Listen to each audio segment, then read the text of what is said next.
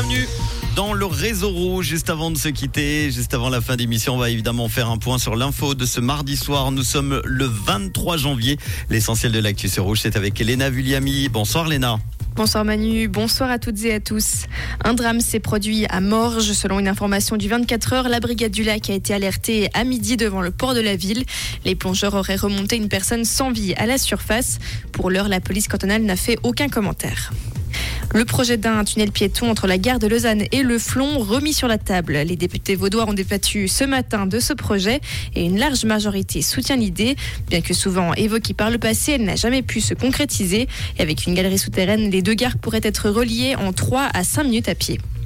Les adversaires de la 13e rente AVS sortent du bois. Les représentants des partis bourgeois, de l'UDC, du PLR, du Centre et des Verts libéraux ont mis en lumière un manquement selon eux. Rien n'est prévu pour financer les 4 puis 5 milliards que coûtera la 13e rente AVS. À noter que les premiers sondages sont très favorables à cette 13e rente, surtout chez les retraités. Viola Amert doit reporter son voyage en Autriche. La présidente de la Confédération est atteinte du Covid-19.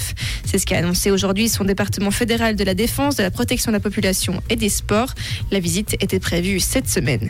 Et de son côté, Ignacio Cassis a discuté avec son homologue russe Sergei Lavrov à New York avant une réunion du Conseil de sécurité de l'ONU. Un congé menstruel sera introduit à la ville de Fribourg. En cas de règles invalidantes, les employés de la municipalité pourront prendre jusqu'à trois jours de congé sans certificat médical.